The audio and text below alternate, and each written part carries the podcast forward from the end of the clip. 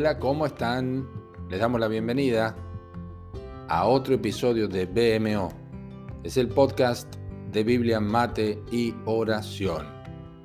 Hoy estamos comenzando la lectura de otro libro histórico después del exilio, que es el libro de Nehemías. Hoy leemos los capítulos 1 al 5, otro precioso libro.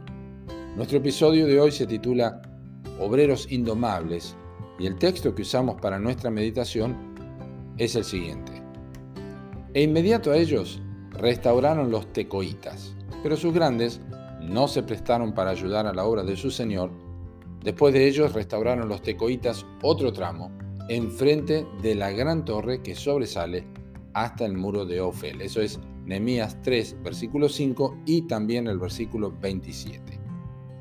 Tecoa, una ciudad ubicada en las alturas de Judá a 9 kilómetros y medio al sur de Belén y a 10 de Jerusalén.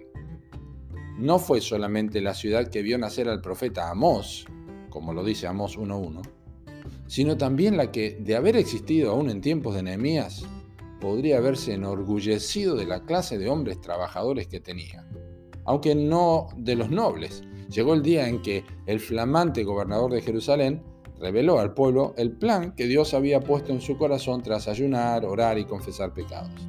El plan era reedificar los muros. Una multitud de personas dedicaron su tiempo y esfuerzos en cumplimiento de lo profetizado por Daniel sobre la reconstrucción del muro en tiempos angustiosos, como lo leemos en Daniel 9:25.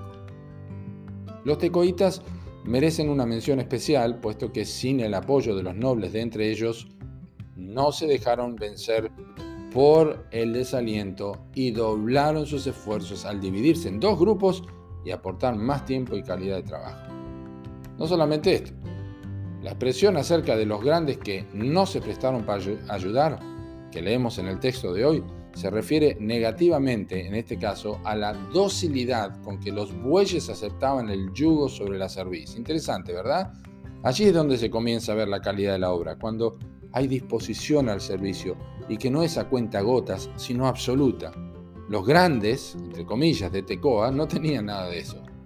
Pero aparte de ellos, el resto demostró su amor y diligencia en que a pesar de la falta de apoyo de sus propios paisanos, tuvieron la actitud para redoblar esfuerzos y estar en dos lugares a la vez.